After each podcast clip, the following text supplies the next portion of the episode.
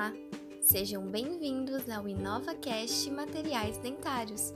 Eu sou Isabela Ferreira, aluna da Faculdade de Odontologia de Ribeirão Preto, a FORP USP, e integrante do grupo de pesquisa NIMP, coordenado pela professora doutora Andréia Cândido dos Reis.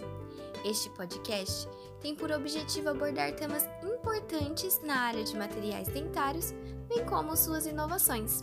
O tema do episódio de hoje é o ensaio de flexão.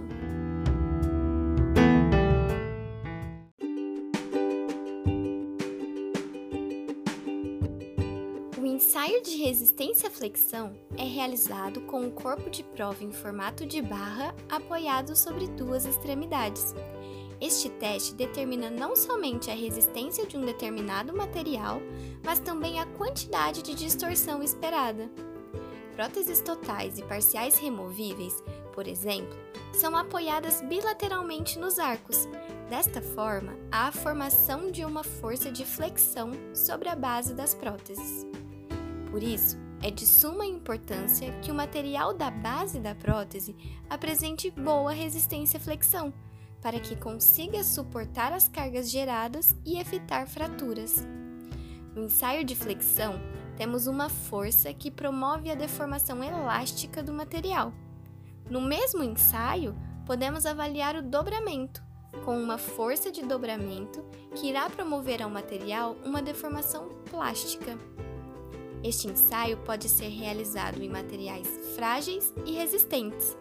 Os materiais frágeis são medidos através de uma carga que é utilizada para provocar a fratura do corpo de prova esta medida é dada pela unidade megapascal.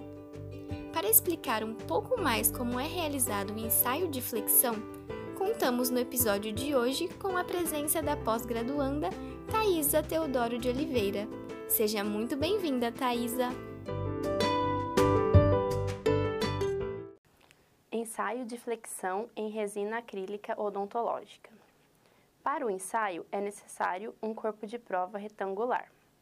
O ensaio é realizado na máquina universal de ensaios, que tem uma base fixa e uma haste móvel.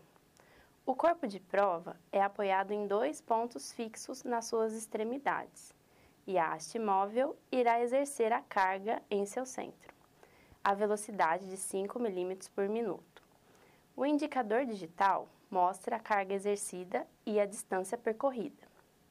O programa do equipamento permite observar o comportamento mecânico da amostra. A força exercida no centro do corpo de prova ocasionará a sua flexão, provocando tensões de compressão na parte superior do corpo de prova, tração na parte inferior e cisalhamento nas extremidades. A carga máxima suportada ocasionará fratura da amostra. Após o ensaio, o programa gera o gráfico de força por deformação, onde é possível avaliar o comportamento mecânico da amostra.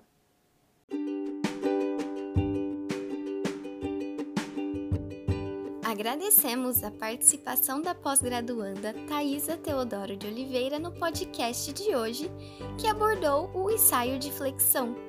Fique ligado nos conteúdos do InovaCast Materiais Dentários que serão repletos de informações sobre a área de materiais dentários. A cada semana faremos uma nova postagem. Esperamos por você no próximo episódio.